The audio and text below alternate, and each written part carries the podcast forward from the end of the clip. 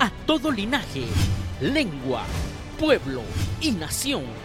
Ministerios Palabra de Vida presenta el programa La voz de mi amado con el pastor Johnny Rodríguez desde el Serinal, Guatemala, Centroamérica. Esperamos que este mensaje de la palabra de Dios sea de bendición para su vida.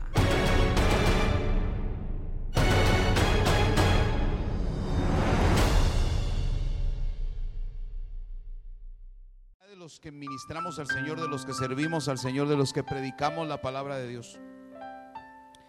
Es enseñar los conocimientos de Dios, la, la palabra del Señor.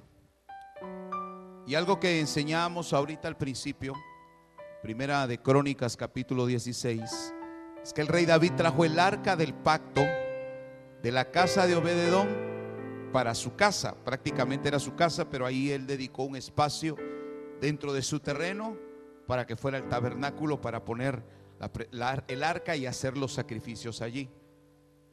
Pero hablábamos que el pueblo venía contento, venía alegre, venía en el desfile, hermano, alabando y cantando al Señor.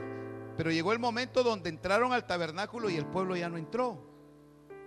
Solo entró David, el sumo sacerdote y los sacerdotes. Y David llegó a colocar el arca hasta, hasta, la, hasta el lugar santísimo, pero allá no entraron ni los sacerdotes, solo el sumo sacerdote y David. Entraron. Y David dejó allí a músicos, dejó allí a, sacerdotes que con, continuamente estuvieran tocando instrumentos delante del arca. Entonces enseñábamos esto, hermano. ¿Qué músico está dispuesto hoy a estar ministrando al Señor sin que lo vean? Porque esos músicos no miraban a nadie. Esos sacerdotes estaban ministrando al Señor. Entonces, entendamos, a nosotros nos están llevando a ese privilegio, hermano, de alabar a Dios no por lo que vemos o por las personas que vemos, sino alabar a Dios porque su presencia está en mí. Porque su presencia está aquí. No sé si usted lo cree. Cuando nosotros no cantamos, oiga bien, cuando nosotros no hacemos culto a Dios, porque vemos a alguien que comete errores, que comete faltas, porque vemos a alguien que no, como decía mi hermano Luisito, que no nos cae bien, hermano, ni siquiera imaginamos entonces que es el arca de Dios. Amén. Pero cuando uno sabe que la presencia de Dios está en mí, que la presencia de Dios está aquí, hermano amado, hay motivos suficientes para alabar a Dios.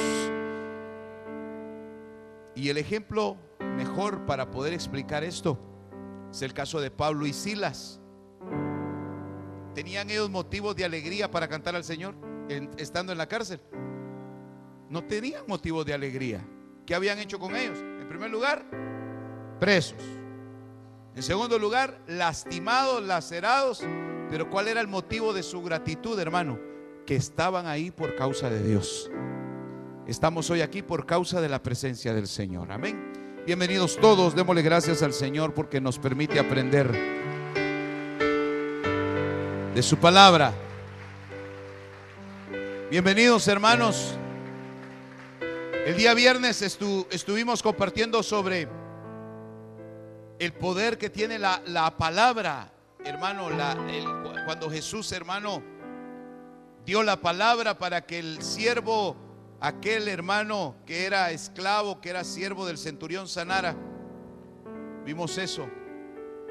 Pero el Señor me sigue hablando y enseñando de la palabra. Fíjese.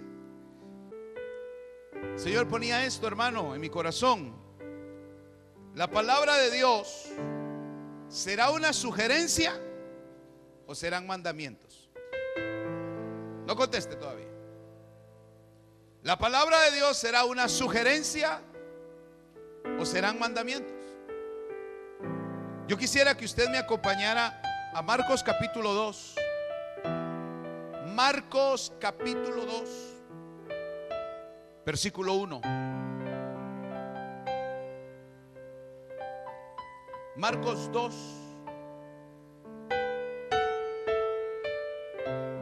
Evangelio de Marcos capítulo 2 versículo 1. Bienvenidos todos esta tarde, todos los si hay hermanos que están por primera vez, bienvenidos. Bienvenidos. Gloria al Señor. Capítulo 2 versículo 1 y 2. Cuando usted lo tenga, dígame. Entró Jesús otra vez en Capernaum después de algunos días y se oyó que estaba en casa Voy a parar un momento ahí. Bienaventurada la casa que tiene Jesús. Jesús estaba en casa. Hay muchas casas, pero no tienen a Jesús. Pero bienaventurada la casa que tiene el Señor. Que eso está hablando de la presencia de Dios. Porque Jesús era, era hermano, era, era, el, perdón, el arca del pacto era la representación terrena, era la, era la señal profética, hermano, de la presencia de Jesús en la tierra. El arca del pacto era Jesús en la tierra. Jesús era el arca del pacto. Él era el arca del pacto. Y no lo entendió Israel y mucho menos nosotros lo estamos entendiendo. Pero entonces se oyó que Jesús estaba en casa. Verso 2. Inmediatamente se juntaron muchos de manera que ya no cabían ni aún a la puerta. Pero él les predicaba la palabra. ¿Qué les predicaba? La palabra. Y me gusta la versión de las Américas que dice que les exponía la palabra. ¿Perdón? Les anunciaba la palabra. Entonces, hermano amado, la palabra no es una imposición la palabra no es un mandato que usted, hermano, tiene que hacerlo, no. Se expone la palabra. Se expone. Entonces, cada uno decide qué va a ser la palabra para cada uno. ¿Sugerencia o mandamiento? Porque si usted toma la palabra como un mandamiento, quiere decir que usted está obedeciendo a la palabra. Pero si usted escucha, si usted solamente es un oidor y bonito el mensaje, bonita la palabra, bonito como predica de bonito él, solo se volvió un tiempo de entretenimiento, aunque la palabra misma haya llevado poder. No sé si me doy a entender. Entonces dice que Jesús predicaba la palabra exponía la palabra y me llama la atención, hermano, y, veía que la palabra, valga la redundancia, la, la etimología o lo que significa exponer es poner a la vista. Es decir, hermano, que Jesús hablaba y le ponía a la vista a la gente, les ponía la palabra y cada uno decidía qué iba a ser la palabra para cada uno.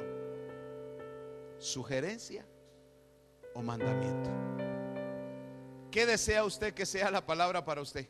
No hoy, siempre. ¿Cómo? Muy poquitos. ¿Qué desearía usted que fuera la palabra para usted? ¿Una sugerencia o un mandamiento? Ah, vaya. Pero al llamar, al, al aceptar yo un mandamiento, estoy aceptando un compromiso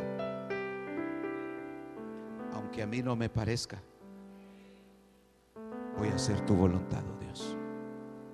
Aunque a mí no muy, como decimos aquí en Guatemala, aunque a mí no muy me cuadre, voy a obedecerte. Él les exponía la palabra. Me dio esta palabra el Señor. Y lo, escribí así, hermano, y, hoy se traigo estas salvaciones porque hubieron tantas cosas que el Señor me habló que decidí mejor escribirlas para que no se me olvidaran. Dice el Espíritu Santo. Cuando Jesús exponía la palabra, unos decían amén y otros se quedaban callados. Pero ese amén es una aceptación a la palabra. Entonces, hermano, entendí por qué a veces decimos amén. Pero fíjese que entendía que ese amén, si lo hacemos en el Espíritu, es acercarme a Dios. Cada vez que decimos amén, o sea, la palabra se está exponiendo y alguien dice amén a la palabra, se está acercando a Dios. Pero si se queda callado, pues tal vez no se acerca, pero se queda estancado. Entonces entendí por qué en las congregaciones hay gente que acepta la palabra y dice amén, aleluya, gloria a Dios. Esos son pasos, amén, aleluya, gloria a Dios. Cuando siente, tiene la bendición enfrente. Ojalá que ahora ya no se quede callado ante la palabra. Ojalá que ahora ya no se quede callado cuando el Señor está hablando, porque cuando proclamas, amén, aleluya, gloria a Dios, son pasos que estamos dando. Y, le tengo base bíblica para decirle esto, hermano. Cuando el Señor hablaba, había pueblo que decía amén. Hermano, tal vez ellos físicamente no se movían, pero su espíritu se acercaba. Y él compartía la palabra y más decían amén. Y hermanos, hasta que llegaban a hacerse uno con la palabra. Ahora acompáñeme. Primera de Corintios capítulo 14. Esto solo es la introducción, hermano. Primera de Corintios capítulo 14. La primera carta del apóstol Pablo a los Corintios.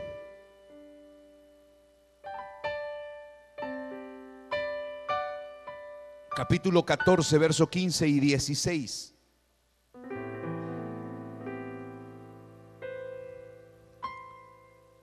Cuando usted lo tenga, diga amén. Dice la palabra del Señor. Verso 15, ¿qué pues? Oraré en el Espíritu, pero también oraré con el entendimiento. Cantaré con el Espíritu, pero cantaré también con el entendimiento. Porque si bendices solo con el Espíritu, el que ocupa el lugar de un simple oyente ¿Cómo dirá que dice? Amén. A tu acción de gracias. Entonces yo me quedé asustado. O sea que los que no dicen amén en la iglesia solo están de oyentes. Bueno, hay tres aménes. ¿Habrán oyentes aquí? Es que no es amén de aceptación, es amén que está aceptando. No es de amén de que está aceptando que es oyente. Pregunto, vuelvo a decirlo de otra manera. ¿Quiere decir entonces que los oyentes no dicen amén? No ha entendido. Este entendió. Los oyentes no dicen amén. Usted no es oyente, diga amén. Bueno, es oyente, yo no lo voy a obligar. Yo sé la bendición que tiene el decir un amén a la palabra. El decir un amén a la palabra me hace, eh, hermano, no ser un oyente.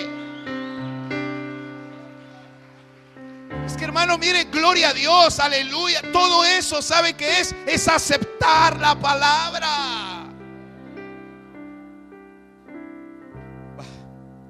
De esto sí entiende usted. Cuando el equipo favorito de usted pierde por eso andan tristes un montón. Todos apagados, como que se les fue el gozo. Cuando su equipo favorito, hermano, anota un gol, ¿lo celebra o no lo celebra? ¿Lo celebras o no lo celebras?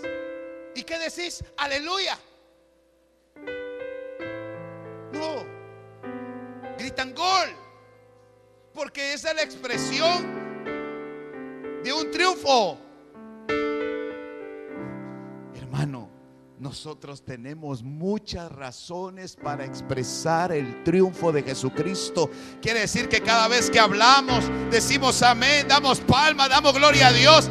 Hermano, no es para que el culto se ponga bonito, no es para que el ambiente se mire alegre, es porque mi espíritu acepta la palabra, mi alma acepta la palabra. ¿Cómo dirá amén el que solamente llegó de oyente. ¿Usted es un oyente o es un hacedor de la palabra? Entonces, de gloria a Dios, de aleluya, hermano, exprese cosas. De veras, hermano, esto es para que, para que reaccionemos. Aleluya. Jesús predicando, exponía la palabra y por allá se oía a lo lejos, amén. Y se acercaba por el Espíritu. Y seguía Jesús expresando la palabra y ese gloria a Dios. Eso es acercarse, hermana. Esos aleluyas, esos santos. Ese santo. Aleluya. Yo creí que se quería acercar usted al Señor. Está perdiendo usted, hermano. Yo no gano. Yo sé lo que estoy hablando. Yo sé lo que estoy diciendo. Porque si solo bendices en el Espíritu, tal vez dirá, ah, no, hermano, yo aquí en, en mis adentros, en mis adentros, alabo al Señor. En mis adentros le digo a mi Señor que lo amo. No. ¿Cómo va a decir amén? Dice, porque dice, si solo bendices con el Espíritu, el que ocupa el lugar de simple oyente, ¿cómo dirá amén? Yo no quiero ser un simple oyente. ¿Cómo dice? ¿Cómo se unirá a ti? ¿Cómo queremos que la gente se convierta, hermano? Si nos mira a nosotros no expresarlos. ¿Vinieron oyentes hoy? ya entendió. Vinieron mirones. Cierre los ojos. Habrá gente que quiere aceptar la palabra como mandamiento. Aleluya, hermano. Amén. Gloria a Dios. Aleluya. Santo, poderoso, maravilloso. Eso es acercarme al Señor. Ahí entendí, hermano, por qué Jesús estaba aquí, hermano, y las multitudes alrededor. Y tal vez el de allá, hermano, quería acercarse a Jesús, pero por la palabra. Cuando ese hombre, cuando esa mujer de hasta allá atrás gritaba, amén. Tal vez, tal vez la gente decía, oigan, ese loco, que si ese hasta atrás estaba hasta adelante. ¿Quiere seguir hasta atrás usted? ¿Quiere seguir hasta atrás? Aleluya. Eso, hermano. Acérquese entonces. Acérquese con aclamaciones, acérquese con expresiones. Y no solo hoy, hermano, cada vez que acá se exponga la palabra, tú decides si va a ser sugerencia o va a ser mandamiento. Dice el Espíritu Santo. Otro dicho que me dijo el Espíritu Santo. Porque leímos ahí en el capítulo 14, verso 15, si oro en el Espíritu, también voy a orar con el entendimiento. Y luego dice, si canto con el Espíritu, también cantaré con el entendimiento. Entonces ahí habla de alabanza. Entonces me dijo el Señor, el canto que nosotros damos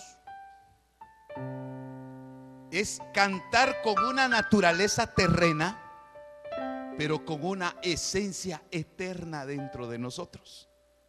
Oiga pues, es cantar con una naturaleza terrena y la naturaleza terrena que tenemos en nuestro cuerpo, pero con una esencia eterna que es mi alma y mi espíritu para dar gracias y alabanza a Dios desde la tierra hasta la eternidad.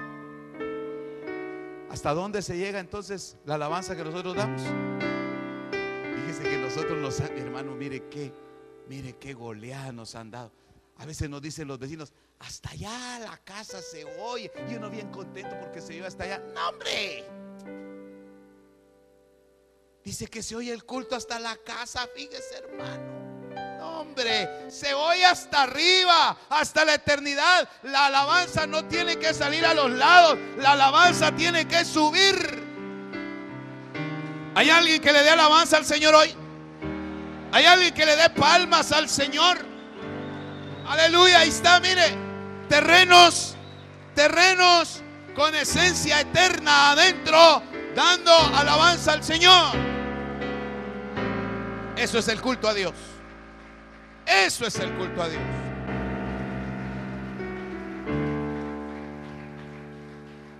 Entonces, me enseñó el Señor cómo la palabra se va a volver mandamiento en mi vida. Cómo la palabra se va a volver una orden en mi vida y no una sugerencia. Cuando yo no acepto la palabra, la estoy tomando como sugerencia. Le voy a poner un ejemplo antes de entrar ya al tema. Maestro bueno, le dijo un hombre a Jesús. Maestro bueno, ¿qué puedo hacer para heredar la vida eterna? Nada quería, ¿verdad? Le preguntó algo que ni los discípulos le preguntaron. O sea, en pocas palabras, ¿cómo llego al cielo? ¿O no? O sea, dame, dame, dame aquí el, ya la clave, pues. Mm, le dijo el Señor, vende todo lo que tienes y dáselo a los pobres. Pareciera, porque entonces se pareciera que se va a contradecir la palabra, porque la salvación no es por obras. Pero Jesús le dijo, vende lo que tienes. ¿Y sabe por qué lo agarró el Señor por ahí? Porque donde está tu tesoro, ahí está tu corazón. El Señor nos va a deshacer o nos va a tocar por donde más, por donde más ¿Por donde más? Gracias, hermano. Por donde más nos duele. Porque nos deshace. Vende todo lo que tiene, le dijo. Y dáselo a los pobres. Y entonces síguemele. Porque tampoco le dijo ya, y ahí con eso, porque mira hermano, en estos días con el pastor Carlito estamos viendo, fíjese que están vendiendo certificados de salvación, por si está interesado.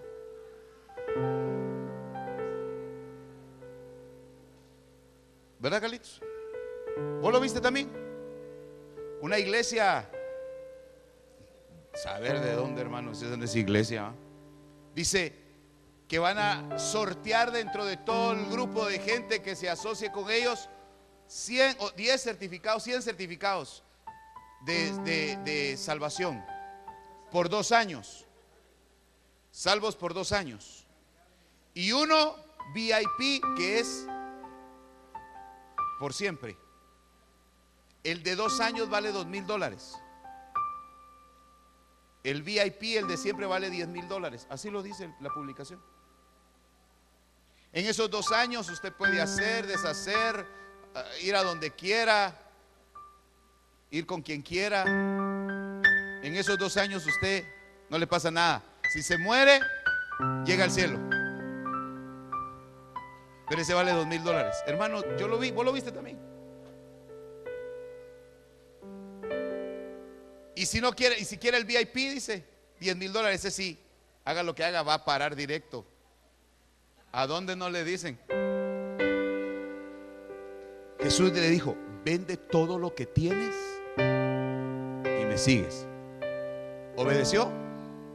Entonces la palabra le fue por sugerencia si ese hombre lo vende todo, yo le aseguro, hermano, le aseguro que el Señor le hubiera dado más. El Señor se lo hubiera dado, hermano, porque a veces nos prueba el Señor. Entonces, ¿la palabra es sugerencia o mandamiento? Te voy a poner un ejemplo.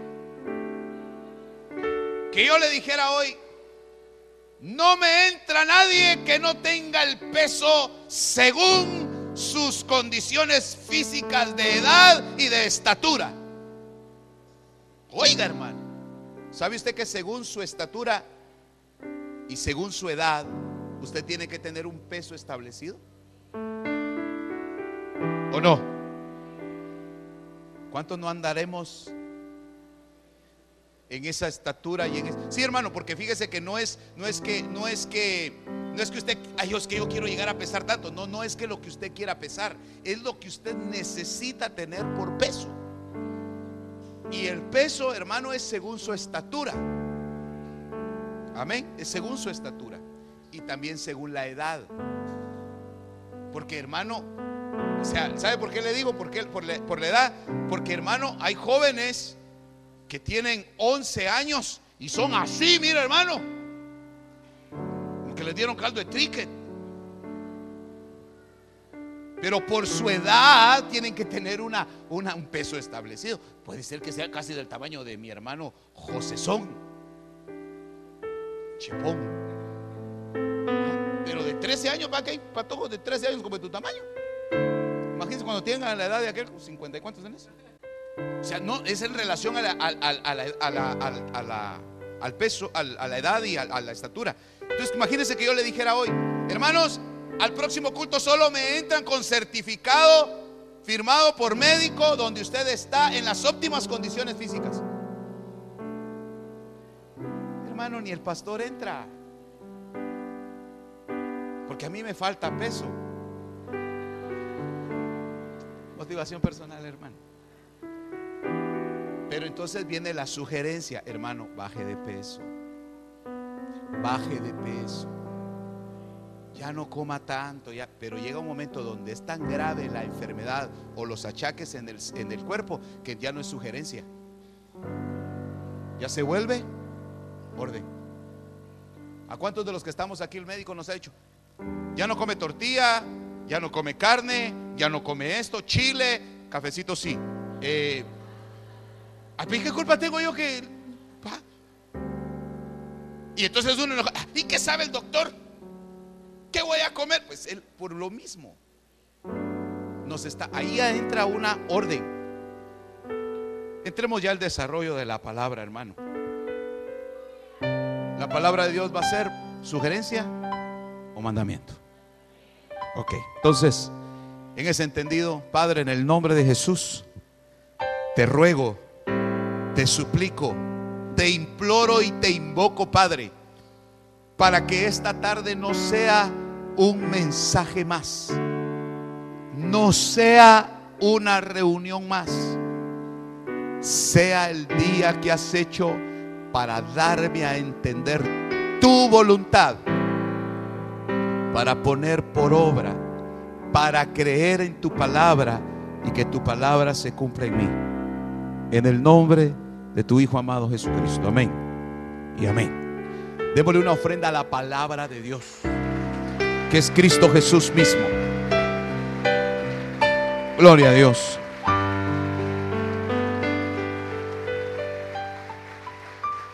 Puede tomar su lugar, hermano. Gracias, gracias, hermanos, por aceptar estar aquí esta tarde y aprender de la palabra.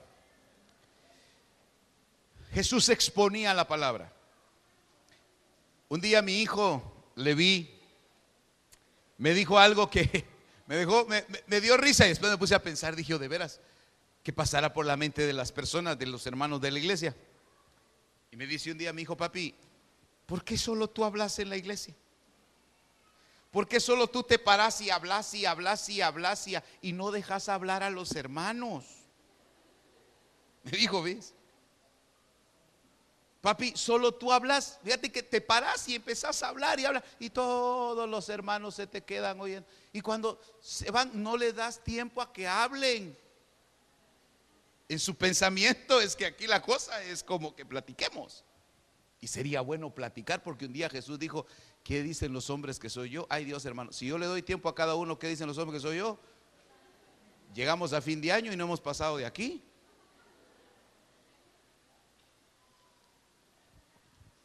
Hermano, la función mía o la función de un predicador, de un servidor de Dios, de un ministro de la palabra, es enseñar la palabra tal y como la recibe de parte de Dios.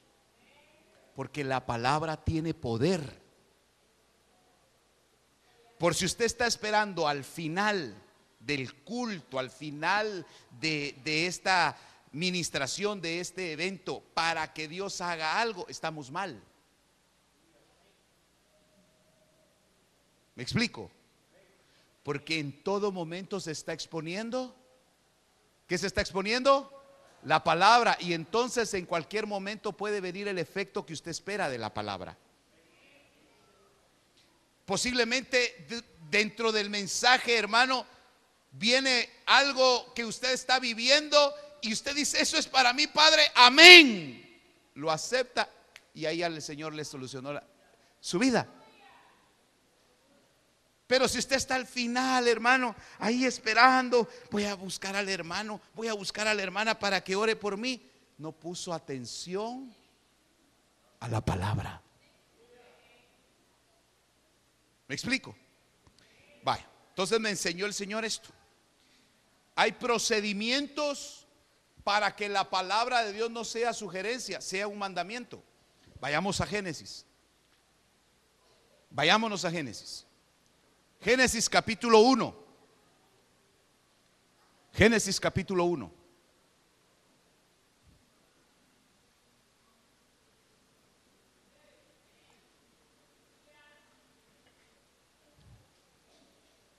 Vaya. Usted sabe ese versículo del capítulo 1 y versículo 1. En el principio, Dios creó los cielos y la tierra. Bye. Hemos hablado mucho de ese versículo y hoy tengo que enfatizar, eh, hablar de ello, hermano, enfocarlo por razones de la enseñanza, por razones de lo que Dios quiere que aprendamos. Yo pregunto, ¿dónde estaba Dios cuando hizo los cielos y la tierra. Piense usted un momento. Eso era ya una creación. Los cielos y la tierra era una creación del creador. ¿Dónde estaba el creador? Definitivamente estaba fuera de esa dimensión cielos y tierra. ¿Me explico? Entonces, ¿cuántos creen que el Padre es Dios?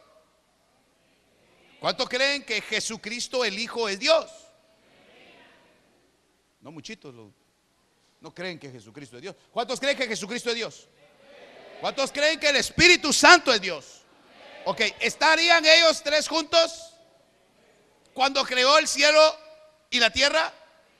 Ok, ¿vivían juntos? ¿Estaban juntos? ¿Estaban en el mismo lugar? Sí, yo lo creo que sí. Pero resulta que hubo un caos. En el versículo 2 dice que la tierra estaba desordenada y vacía. Paremos y vuelvo yo a insistir.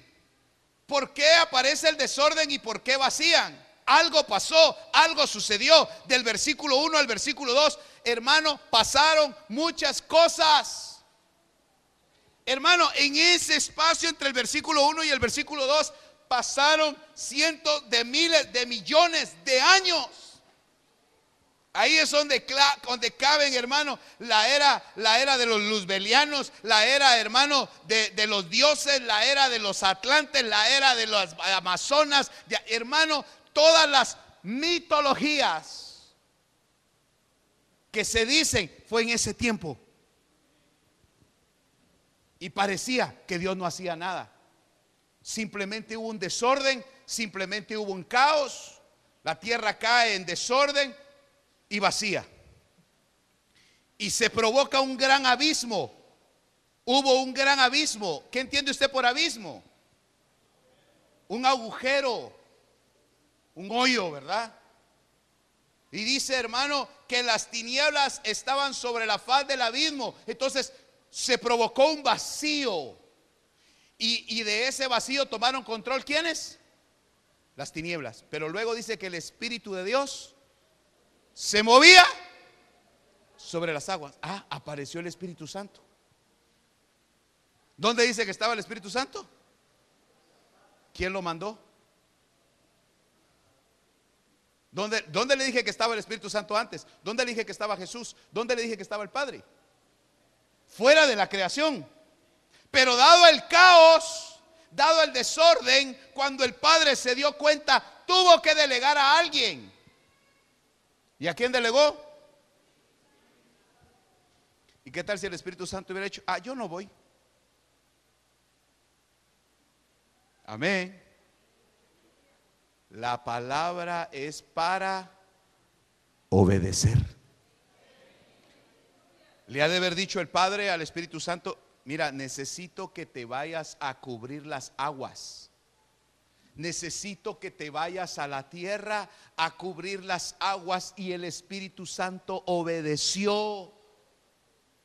El principio para aceptar, hermano, la palabra como mandamiento es obediencia. Amén.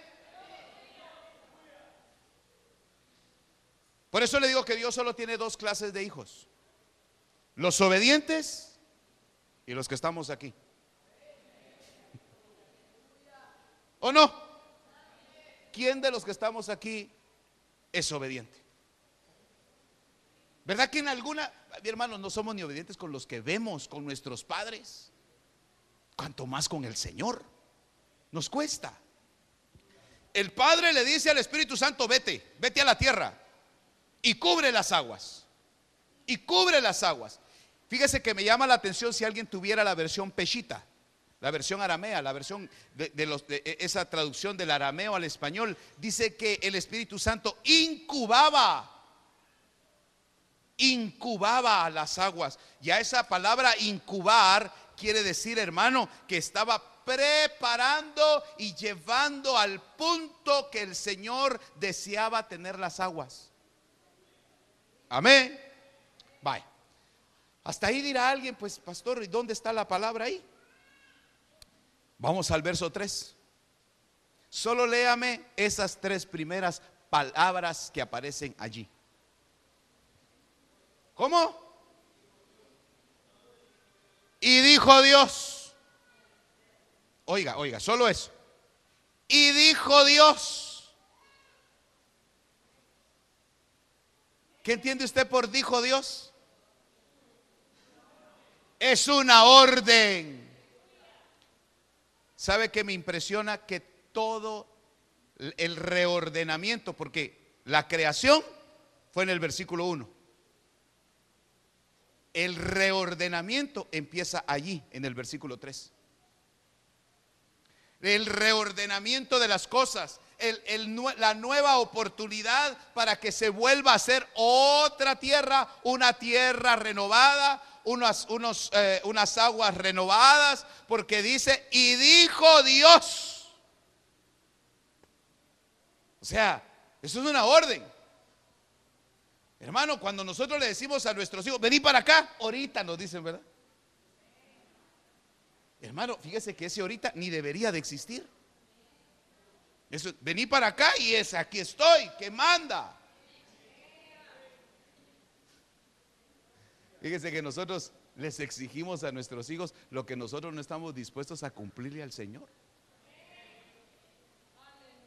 Venid a mí, el que está cansado y trabajado. Hermano, no, nosotros estamos esperando que nos lleguen a buscar. No, yo estoy esperando que me venga a buscar el hermano, que venga la hermana a verme. No se han dado cuenta que estoy en problema. Venid a mí. Amén. Venid a mí. El que está cansado, trabajado, yo lo haré descansar. Eso es una orden. Venid.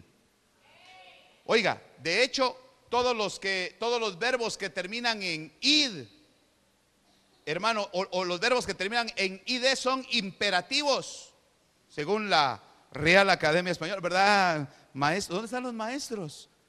Ah, ¿Verdad que así? ¿Cómo, a ver, ¿cómo es la ley de los imperativos? Yo soy perito de alguien. Los imperativos son órdenes. Y las órdenes se cumplen. Venid, va, levántese y venga. Yo no voy a ir a traerte. Levántate, ven. Venid a mí el que está cansado, trabajado, yo lo haré descansar. Y dijo Dios, y fíjese hermano, yo quisiera que rápidamente viéramos el gobierno de Dios por la palabra. El número 12, ¿número de qué es? De gobierno. Doce tribus de Israel, los doce apóstoles de mi Señor Jesucristo, hermano, establece el gobierno. El gobierno de Dios, 12 es gobierno, es número de gobierno. Y entonces, para que yo vea cómo Dios, hermano, gobierna sobre su creación, vamos a ver los doce. Los doce. Y dijo Dios. Exactamente son doce. Veamos versículo, versículo 3. ¿Qué dice? Solo la, primera, las primeras tres letras. Y dijo Dios, ahora váyase rápido al verso 6. Y dijo Dios, pasó a decir lo mismo. Ahora váyase rápidamente al verso 9. Y dijo Dios, ¿cuántos van? Tres. Váyase al versículo 11. Y dijo Dios, ¿cuántos van? Cuatro. Váyase al versículo 14. Y dijo Dios, ¿Cuántos van? Cinco. Váyase al versículo 20. Y dijo Dios, ¿cuántos van? Seis. Vaya al verso 22. Y Dios los bendijo y dijo, ¿cuántos van? Siete. Versículo 24. Y dijo Dios, ¿cuántos van? 8, versículo 26. Y dijo Dios, o entonces dijo Dios, ¿cuántos van? Versículo 28. Y los bendijo Dios y les dijo, ¿cuántos van? 10. Versículo 29. Y dijo Dios, ¿cuántos van? 11. Y Génesis capítulo 2, Versículo 18. Y dijo Dios, y Jehová dijo, ¿cuántos van? ¿Se da cuenta? ¿Cómo Dios gobierna? Gobierna por su palabra. Para que tú digas, a mí me manda Dios. Requisito es, ¿ah? Obedecer. ¿A quién? Al pastor a los hermanos, a la iglesia. ¿Obedecer a quién? A la palabra. Entonces, hermano, en el entendido, vamos a ir entonces analizando los doce, los doce, y dijo Dios. Por ejemplo, ¿cuántos de ustedes han dado órdenes? Pues, pues le voy a poner un ejemplo. Le voy a poner un ejemplo. ¿Cuántos de hemos llegado a la casa y le hemos pedido, tal vez, se lo voy a decir yo porque yo lo, a veces lo hago. Eh, eh, llamo a mi hijo y le digo, hijo, anda, tráeme mis pantuflas. No sé cuántos alguna vez han pedido las chancletas, las pantuflas, sus zapatos. ¿Para qué pide uno pantuflas al llegar a la casa? ¿Para qué?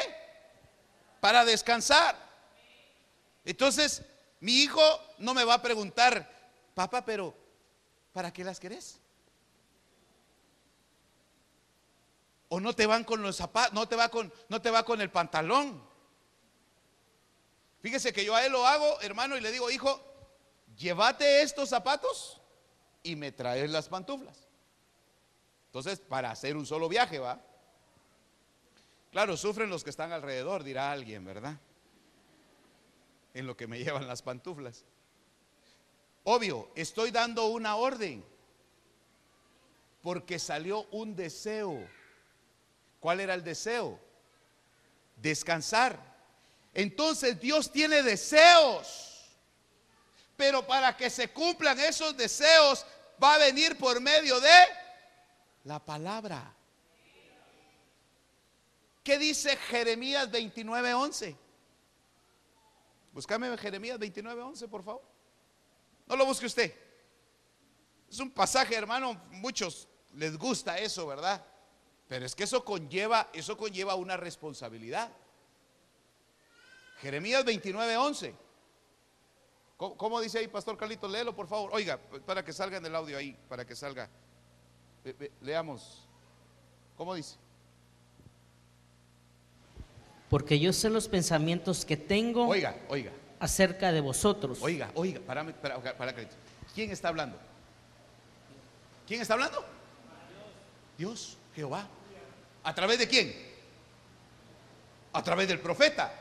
Entonces lo que tenemos que entender, hermano, es que si Dios necesita definitivamente hombres, necesita personas, necesita humanos para expresar la palabra. Por eso es que nosotros, los que predicamos la palabra de Dios, debemos de entender que no es nuestro deseo, que no es nuestro pensamiento. Mire, ayer platicábamos con un hermano, un ministro de Dios, hermano, que, hablábamos que hay, hay lugares donde para levantar la ofrenda se llevan hasta media hora motivando a la gente, hermano, y, diciéndole, hermano, y, que mire que Dios le va a dar y que, hermano, en lo que envuelven a la gente. ¿Por qué se tardan más en eso? Porque eso es su deseo. El ministro de Dios, el que expone la palabra, no está para cumplir su deseo. Está para cumplir el deseo de Dios. Vaya, volvamos a leer detenidamente así despacito, papadito, porque no nos van corriendo. Porque yo sé los pensamientos que tengo acerca de vosotros. Yo sé los pensamientos que tengo acerca de vosotros. Mire, y cuando digo acerca de vosotros, ¿será que el Señor está hablándonos así en general o es que Dios está diciendo, yo sé lo que tengo para ti, yo sé lo que tengo para ti, yo sé lo que tengo para ti? Para cada uno de nosotros Dios tiene algo. ¿Sabe cuál es el problema de nosotros? Que yo quiero lo que Dios tiene para el hermano.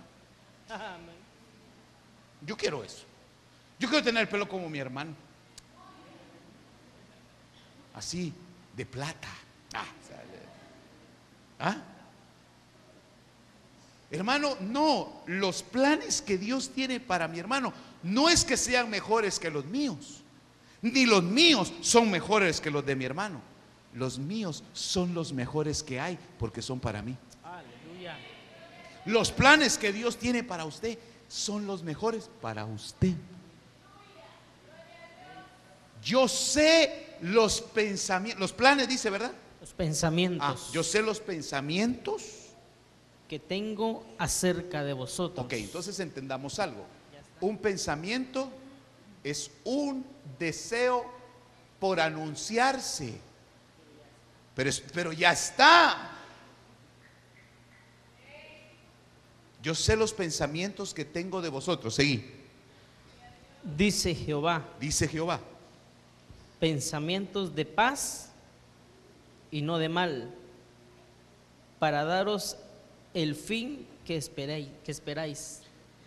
Yo te voy a dar lo que querés, hombre, pero tiene que ser a mi manera no a tu manera. Mire, por nuestros hijos, mire, ¿cómo se ponen nuestros, nuestros hijos cuando, cuando decían, mañana no hay clases? ¿Ah? Miren los güeyes, aleluya, dicen aquel. Aarón, aleluya. No se preocupe, hermana, también Levi se pone feliz cuando no hay clases. Aleluya.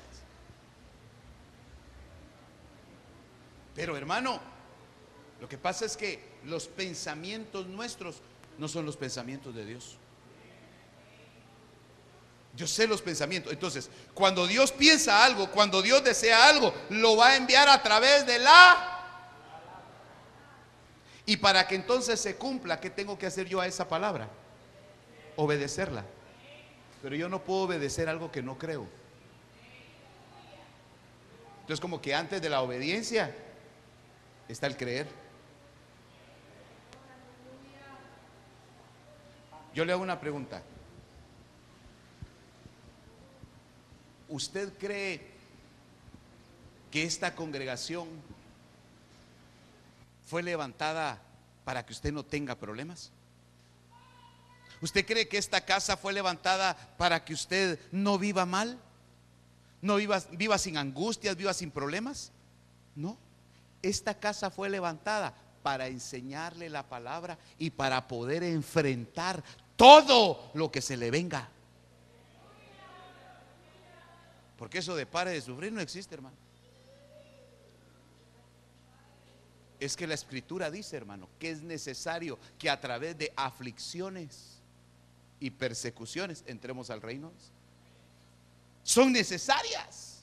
Entonces quiere decir entonces que en el plan de Dios, va, solo, solo piense esto. ¿Cómo Dios, hermano, oiga esto, cómo Dios le dice a Moisés, Moisés, vas a ir a libertar a mi pueblo? Ese era el pensamiento de Dios. Vas a ir a libertar a mi pueblo, vas a llevar eh, la palabra, te vas a poner delante de Faraón y tú los vas a sacar. Pregunto, ¿Moisés dijo amén o dijo no voy? ¿Qué dijo? ¿No? ¿Dijo no voy? ¿Y sabe por qué dijo no voy? Porque eso dijo. ¿O no dijo eso? A, mí se, se me lengua la traba, dijo. ¿O no dijo así? Si no vas a ir a predicar, le dijo. Te vas a parar delante de él y le vas a decir un mensaje que no cambió nunca Moisés. ¿Cuál era el mensaje? ¿Cuál era el mensaje? Deja ir a mi pueblo. Pero entonces le muestran los poderes a Moisés.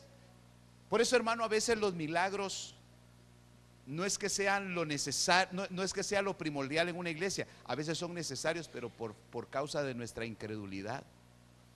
Porque bienaventurado el que sin haber visto ha creído. Hermano, de veras, hay, más gloria en que, en que sin que usted vea un milagro, usted crea y diga amén. ¿Cuántos creen que Jesucristo resucitó? Amén, hermano. Hoy hace ocho días. Hoy hace ocho, ¿no? amén, hermano, hace ocho días. Fue domingo de resurrección. Si supiera que no resucitó domingo. Bíblicamente le demuestro que no resucitó domingo. Jesús murió a las 3 de la tarde del día viernes. Y Jesús dijo que era necesario que él padeciera y les iba a dar la señal de Jonás. ¿Y cuál era la señal de Jonás? Que así como Jonás había estado cuántos días? Tres días en el vientre del pez, del, del pez. Así él tenía que descender a las profundidades. Entonces hagamos cuentas. Si el Señor Jesús murió a las 3 de la tarde del día viernes, ¿cuándo se cumplía el primer día? El sábado a las 3 de la tarde. ¿Cuándo se cumpliría el segundo día? Vaya a decirles pues. Va a decirles. Entonces la resurrección se dio lunes a las 3 de la tarde. Mire, pero si son peras o son manzanas, yo no voy a esperar a saber si fue lunes, martes o miércoles. Él resucitó. Él resucitó. Y no necesito ir a Israel a tomarme la foto en el sepulcro para selfie, ¿va? Yo no necesito ir a Israel para creer, para ver el, el, el sepulcro ahí. Imagínense que, para creer que Jesucristo ha resucitado, tendríamos que ver el, sepulcro. ¿Cuándo vamos? ¿Cuándo, hermano? Para Dios no hay nada imposible, pues, pero usted pasa muy ocupado. ¿Verdad, hermano Edgar? Imagínense, no creo que le van a dar chance ahí en el trabajo y ahorita vengo a ir al... ¿A dónde? A Israel. Es que esto es por la fe. El deseo de Dios se va a exponer a través de la palabra. ¿Y yo qué tengo que hacer con la palabra? Creer. Vaya, entonces avancemos. Mire pues. Y dijo Dios, vamos al, al Génesis, Génesis 1, 1, 3. Y dijo Dios, ¿qué dijo Dios? Que sea la luz Ahora pregunto, pregunto yo, présteme atención a esto. Pregunto yo, ¿ahí creó la luz o mandó a llamar la luz? ¿Ah? Mandó a llamar a la luz. ¿Y quién era la luz? Es Cristo. entonces el Padre ya tenía el Espíritu Santo ahí. Para completar la obra, mandó a llamar la luz. ¿Y qué dice? Y dijo, Dios sea la luz. Y fue la luz, o sea, la luz obedeció. ¿Dónde estaba la luz? Allá en la eternidad. Y le dijo, vete allá con tu hermano, vete allá con el Espíritu Santo. Amén.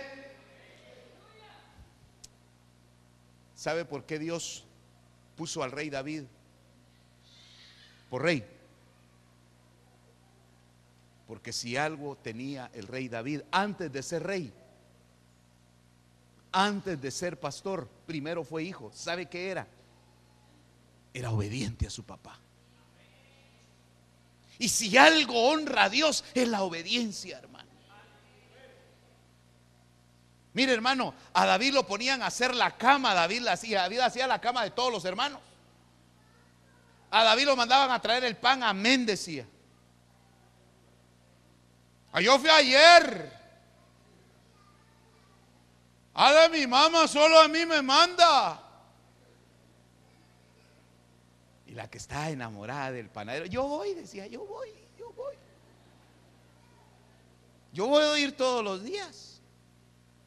Amén. David no se negaba a los mandamientos de su padre. Por eso, hermano, es un probatorio muchas veces los, los, mandamientos del Señor. De ahí se desata todo lo que Dios tiene para nosotros, hermano. David antes, para poder llegar a ser rey, primero fue hijo e hijo obediente.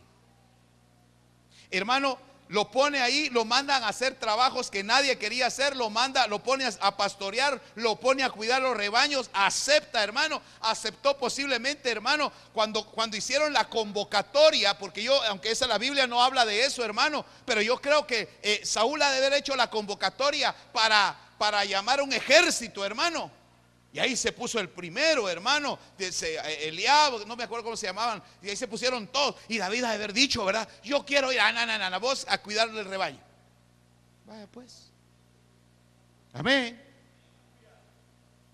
Porque Dios sabe los planes que tiene para nosotros. ¿Obedeció la luz? ¿Llegó la luz? ¿Obedeció el Espíritu Santo? ¿Llegó el Espíritu Santo? ¿Qué va a pasar cuando Dios nos diga, haz esto? ¿Será que lo vamos a hacer?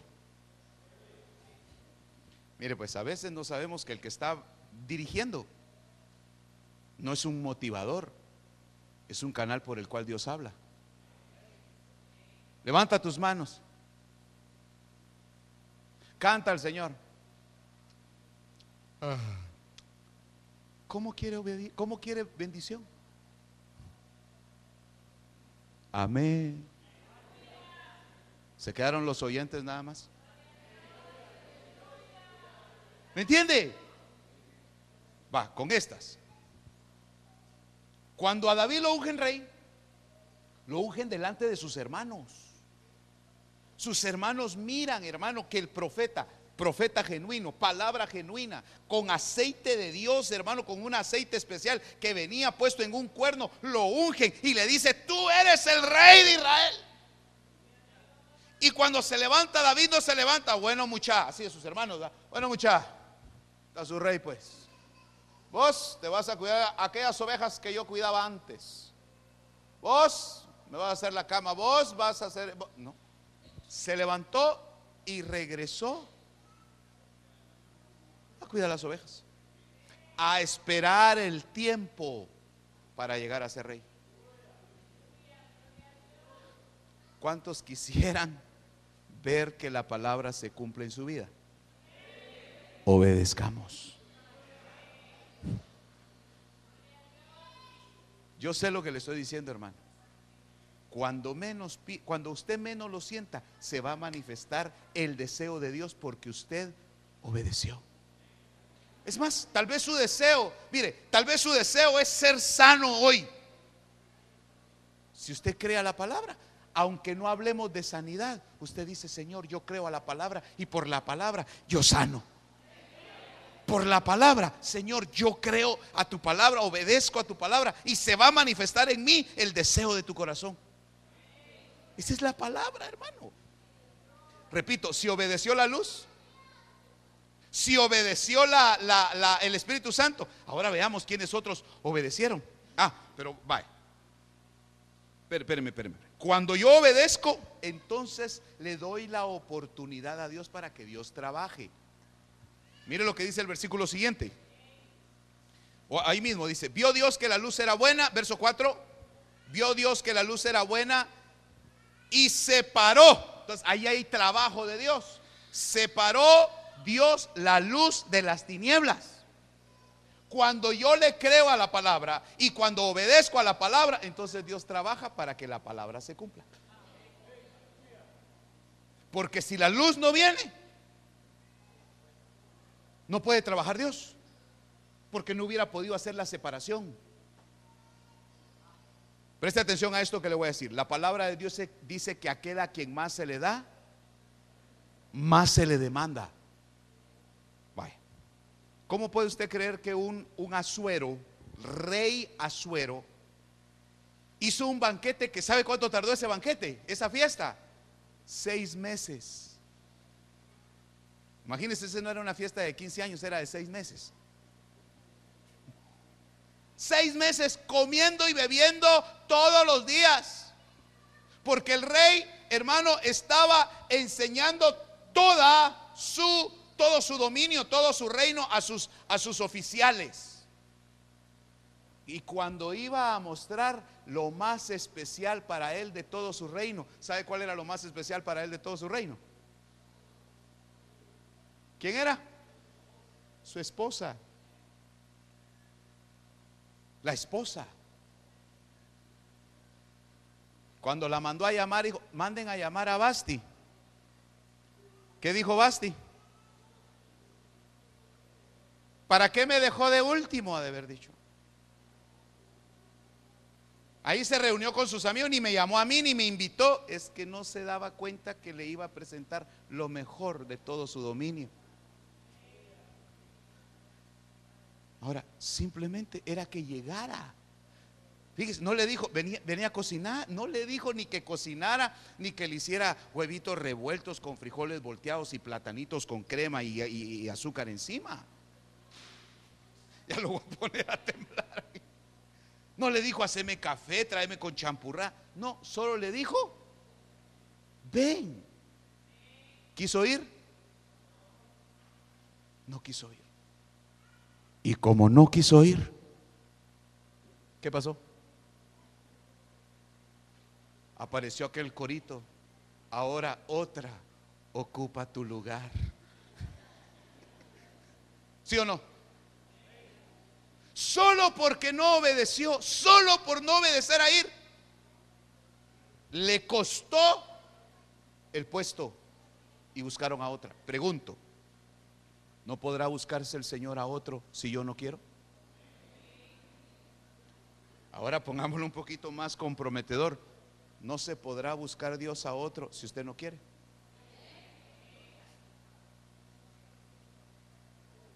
Amén. Hermano, si yo le digo al Señor, heme aquí, entonces Él tiene oportunidad de empezar a trabajar. Porque cuando llamó a la luz, la luz obedece, entonces hace la separación. Porque el Señor necesitaba traer la luz para hacer huir las tinieblas. Y ahí es donde separó las tinieblas de la luz, pero no las separó porque, porque estaban unidas, no, las separó por causa de la presencia de la luz. Y entonces viene algo, hermano, que se llama trabajo de Dios o nombramiento o función.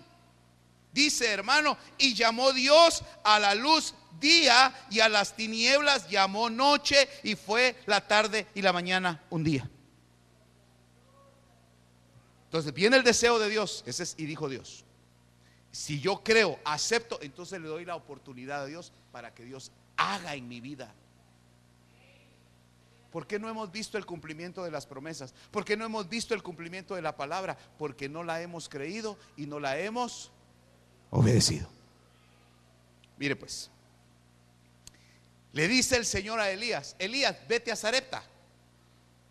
Amén, Señor. Dile a la viuda que te dé de comer. Hermano amado, si la viuda estaba para que uno la inscribiera en la bolsa solidaria, ¿o no?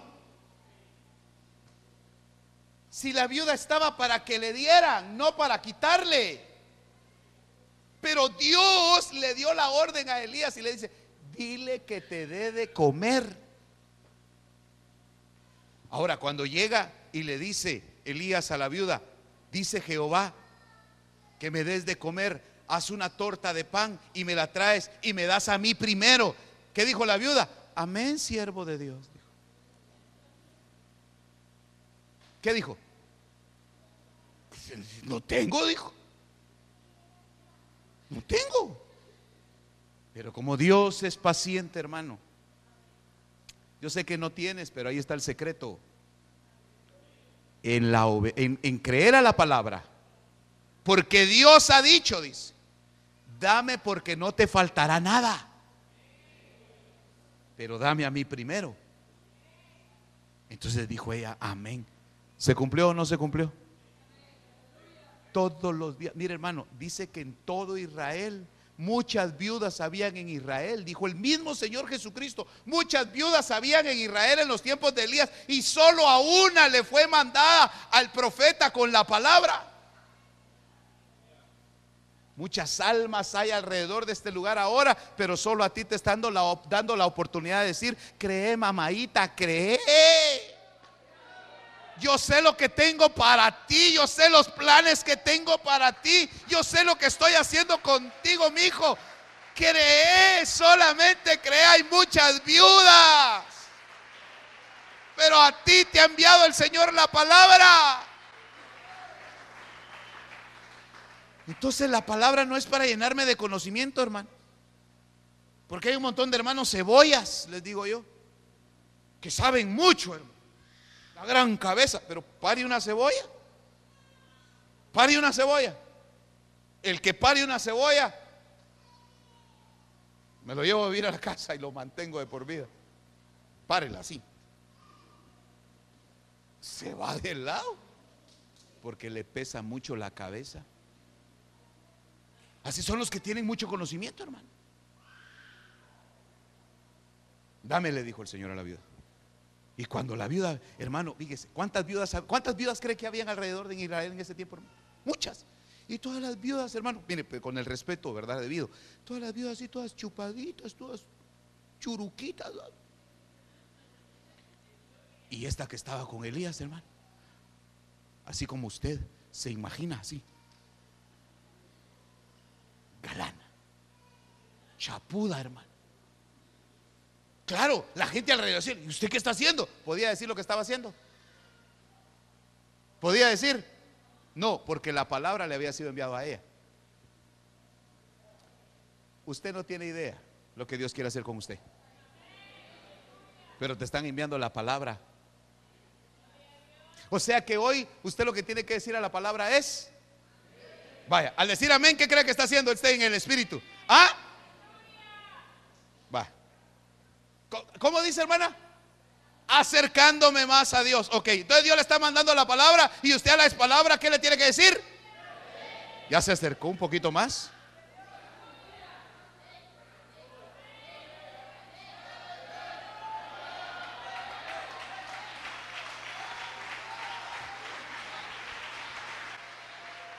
Es usted, hermano, no. Yo sé lo que estoy hablando. Yo sé lo que he hablado con mi padre, hermano.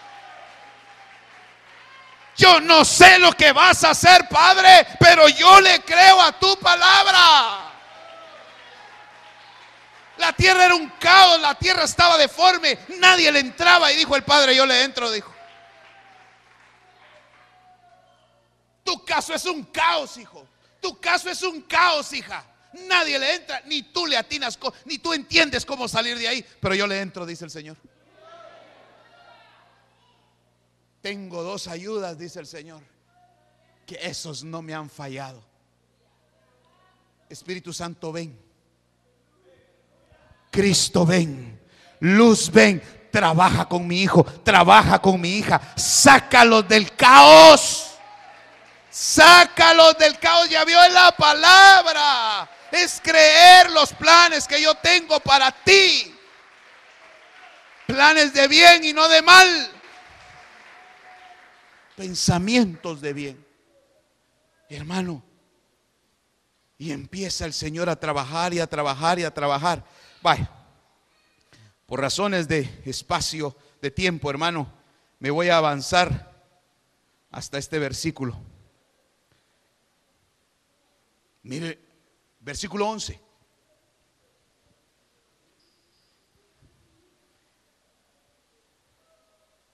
¿Qué dice en el versículo 11?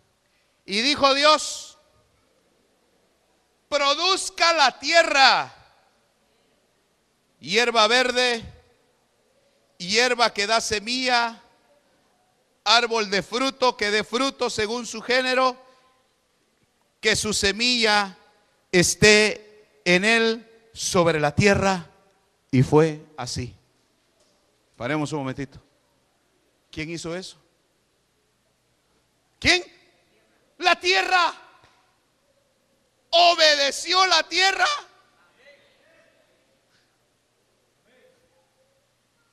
Imagínense que la tierra ha hecho. ¿Y cómo?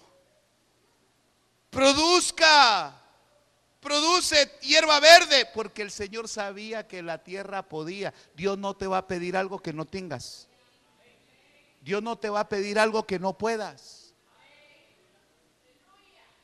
Si Dios te dice, hazlo, es porque Él sabe que puedes. Va, mire, pues por experiencia propia yo se lo sé decir. ¿Verdad que hay un momento donde decimos, ya no aguanto, papito, ya no aguanto, de veras, Señor, ya no aguanto? Y viene el Padre de arriba si sí aguantas. Quítamelo, Señor, quítame este Señor de encima, quítame esta tristeza, quítame, no. Acércate. Acércate. Bástate mi gracia, le dijeron a, a Pablo, hermano. Pregunto yo, ¿usted cree, usted, que, ¿usted cree que Pablo era un hombre más obediente que usted y yo juntos?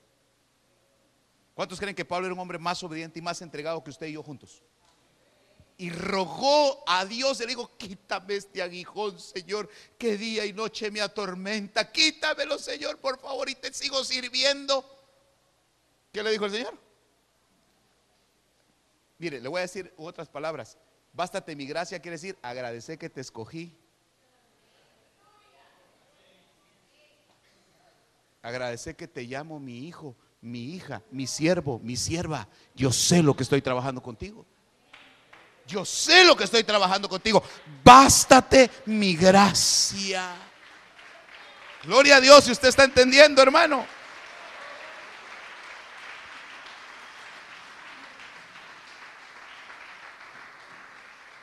Mira el verso 20.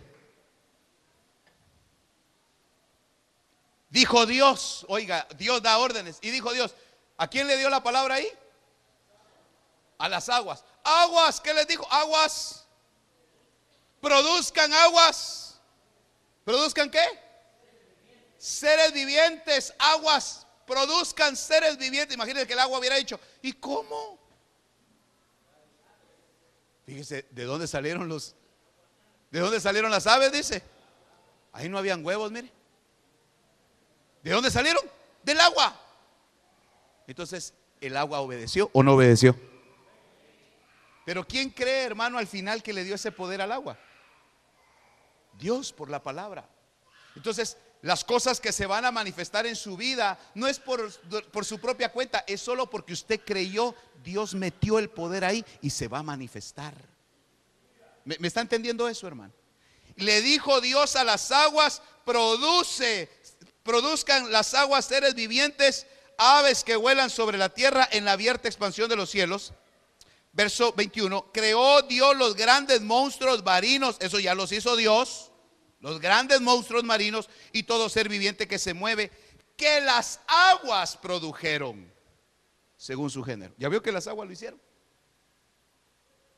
Pregunto, si el Señor te dice, esfuérzate y sé valiente, es porque tú puedes esforzarte y ser valiente.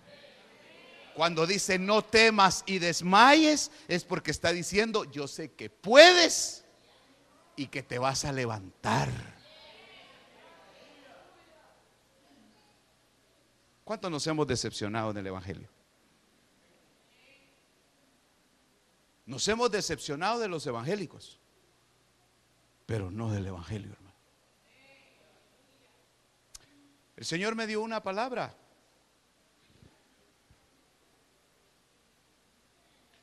Todo lo que tú has predicado, si hoy aceptan que es verdad y no, y no resisten a la autoridad de la palabra, se va a cumplir. Hoy.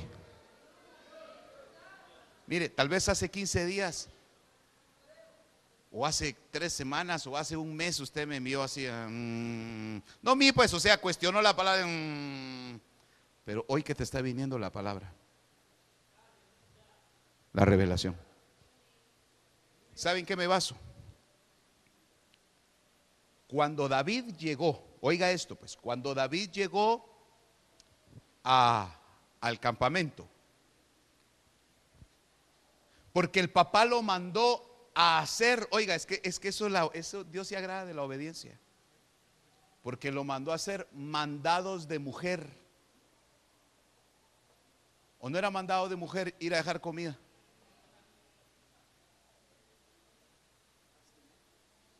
Dijéramos, aquí dice mi hermano, dio la traducción santa roseña, bastimento. Anda a dejarle estos quesos anda a dejarle estos panes a tus hermanos y estos odres de vino al jefe del, ejército.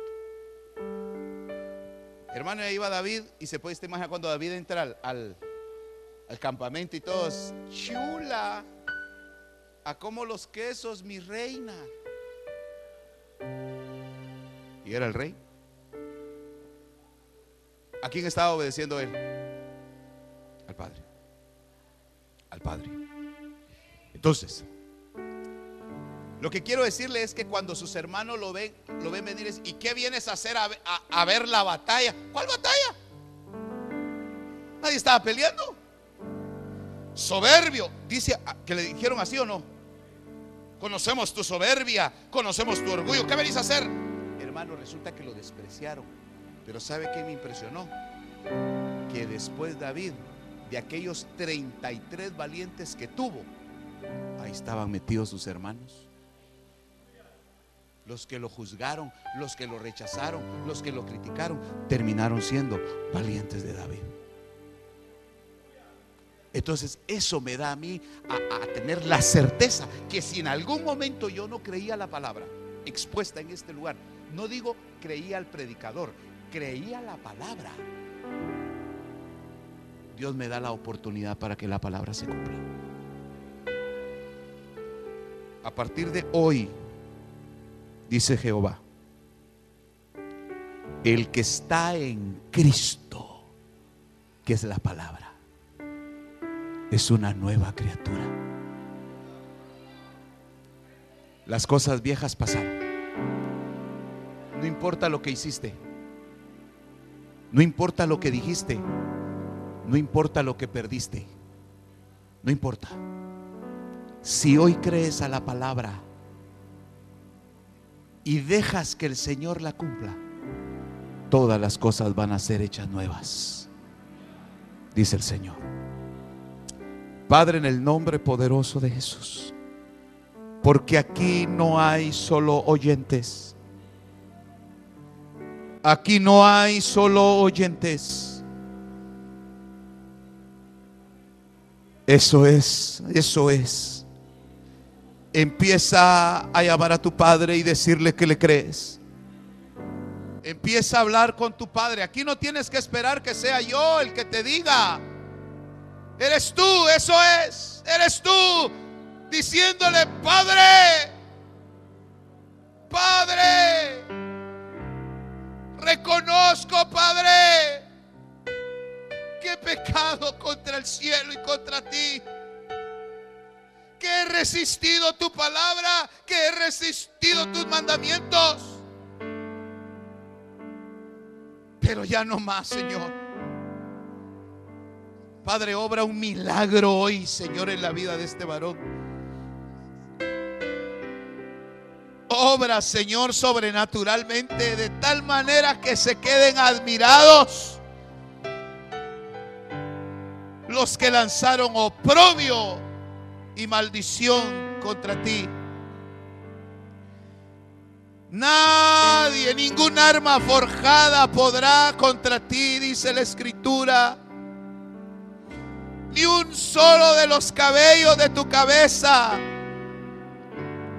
está fuera del conteo, del control de tu Padre. Creo a tu palabra, creo a tu palabra, creo a tu palabra, creo a tu palabra, Señor, creo a tu palabra. No es el predicador, hermano. Es la autoridad de la palabra puesta, puesta en el vaso. Eso sí es. Es la autoridad de la palabra. Señor, sana hoy, sana, Padre. Ministerios Palabra de Vida presentó el programa La voz de mi amado con el pastor Johnny Rodríguez. Esperamos que este mensaje de la palabra de Dios haya sido de bendición para su vida. Si desea oración, puede comunicarse a los teléfonos área 502 7888 2251 y al 5007 3437. También puede visitar nuestra página web www.ministeriosPalabraDeVida.org. Que Dios le bendiga.